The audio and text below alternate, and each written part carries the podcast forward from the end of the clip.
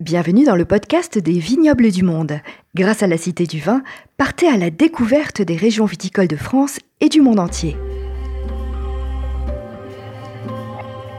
Je souhaite vous faire découvrir le patrimoine viticole de l'île de Beauté, une île entre mer et montagne avec une forte identité et des vins, vous allez l'entendre, qui en ont tout autant.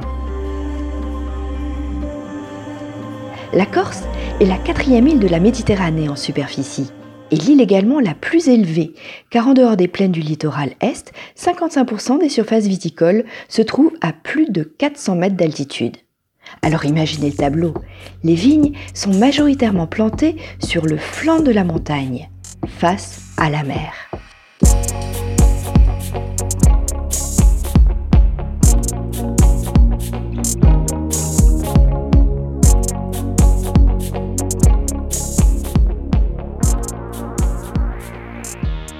Si la Corse bénéficie, cela semble évident, d'un climat méditerranéen, ce climat est tempéré par des influences conjuguées de la mer et de la montagne.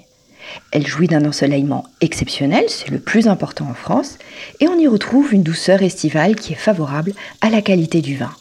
La phase de maturation du raisin y est à 10 à 15 fois plus longue que celle des régions de climat continental, comme par exemple la Bourgogne ou la Champagne. Pourtant, la présence de nombreux reliefs donne aussi lieu à une forte pluviosité. Alors il est vrai, inégale selon les régions, et ce sera donc plus particulièrement le cas dans les zones montagneuses et la région du Cap Corse. Ainsi, contre toute attente, on va trouver dans ces zones-là des précipitations parmi les plus élevées de France. Un autre facteur très important est la présence des vents. Ces vents peuvent y être violents, parfois à plus de 200 km/h le Cap Corse et Bonifacio vont être les régions les plus ventées et ne comptent, figurez-vous, seulement en moyenne que 16 jours sans vent par année. Les vents régionaux vont être le Mistral, alors c'est un vent sec, violent, qui arrive de Provence. Ensuite le Libeccio de Gibraltar, il est puissant et va être chargé de pluie. Ou encore la Tramontane qui vient du nord-ouest et apporte froid et sécheresse. Enfin, le sirocco qui est un vent très sec, très chaud, qui charrie parfois du sable rouge du Sahara. À tous ces vents s'ajoutent des brises régulières de mer et de terre qui vont avoir une influence sur le climat. Tous ces vents réguliers vont jouer un rôle régulateur et assainissant qui va permettre ainsi de limiter les traitements phytosanitaires, notamment sur les trois pointes de l'île, le Cap Corse, Bonifacio et Calvi. Imaginez-vous qu'il y a moins de 100 millions d'années, la Corse et la Sardaigne ne formaient qu'un seul bloc, relié par la Provence au continent français. Pour faire court, c'est par l'ébranlement du système alpin que s'est produite une cassure qui entraîna la lente dérive en Méditerranée. Ainsi, l'histoire géologique de la Corse se découpe en deux parties. La Corse ancienne ou cristalline, qui couvre les deux tiers de l'île sur toute la partie ouest, et la Corse alpine, plus récente, principalement située dans la partie nord-est de la Corse, au cœur de laquelle on trouve un grand nombre de petites vallées et de coteaux avec une grande diversité de sols. On va trouver en Corse quatre grands types de terroirs. Du granit sur la grande partie ouest de l'île, des schistes sur les reliefs alpins, des calcaires argileux au nord-ouest vers Patrimonio et Bonifacio, et des sols d'alluvions au sud et sur la côte orientale. Cette grande diversité géologique de la Corse va ainsi pouvoir offrir une grande diversité de vins.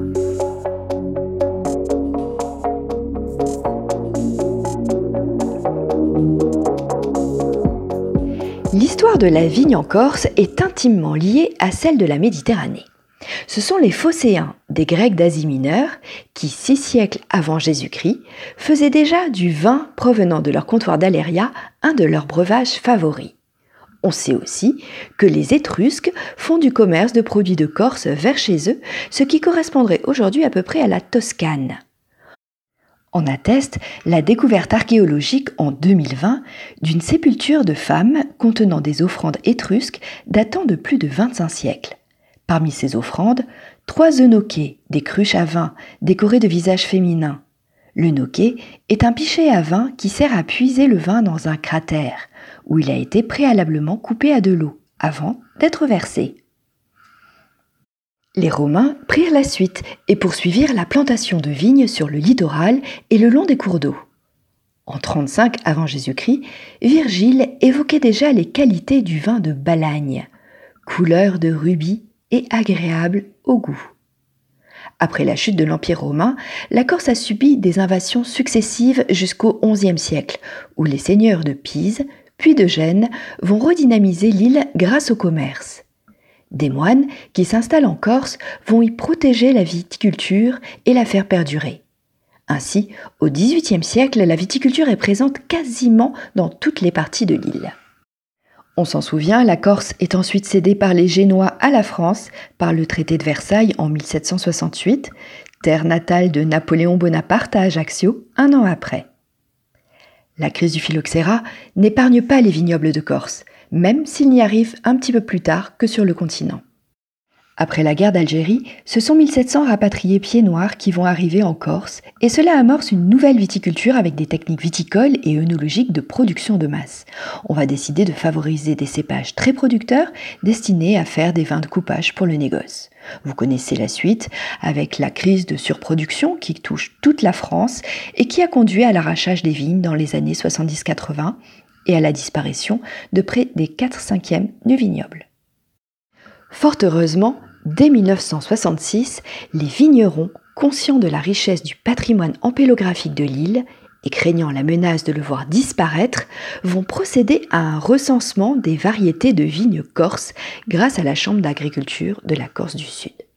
C'est véritablement depuis les années 90 que l'on revient à la valorisation des vins de qualité, avec notamment la mise en valeur de ces cépages spécifiques à l'île de beauté.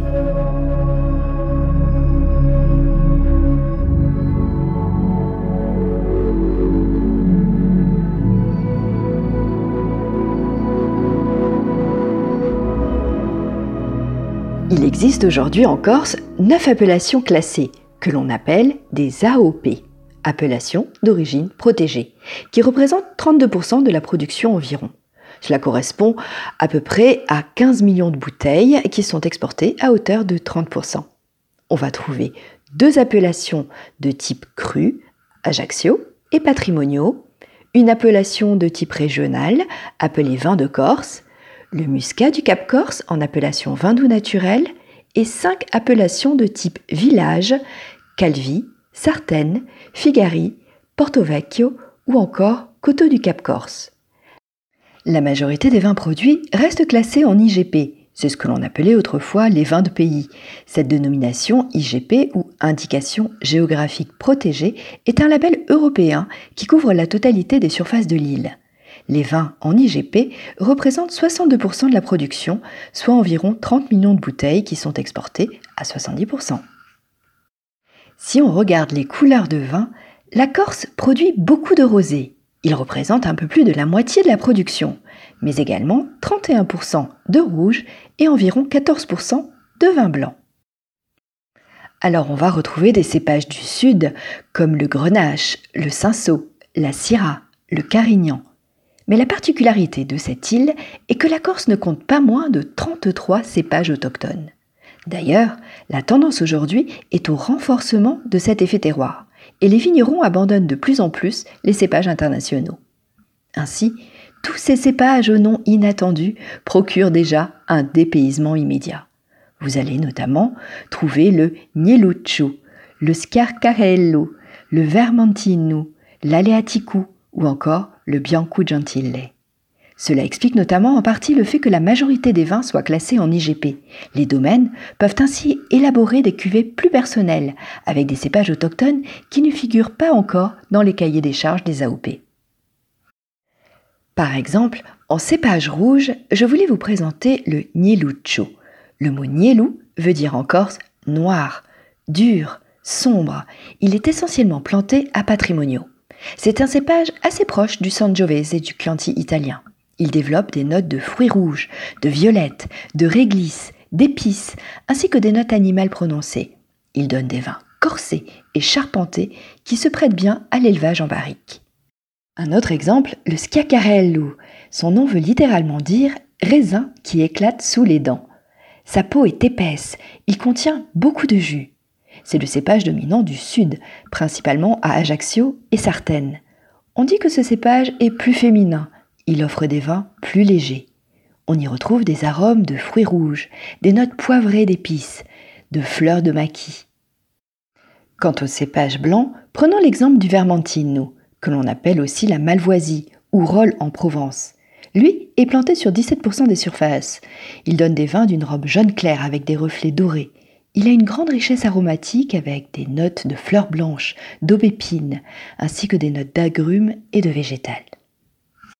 Pour résumer, les vins de Corse peuvent être intenses et floraux, délicats et aromatiques, suaves et acidulés, ronds et charnus, souvent aux notes minérales assez marquées.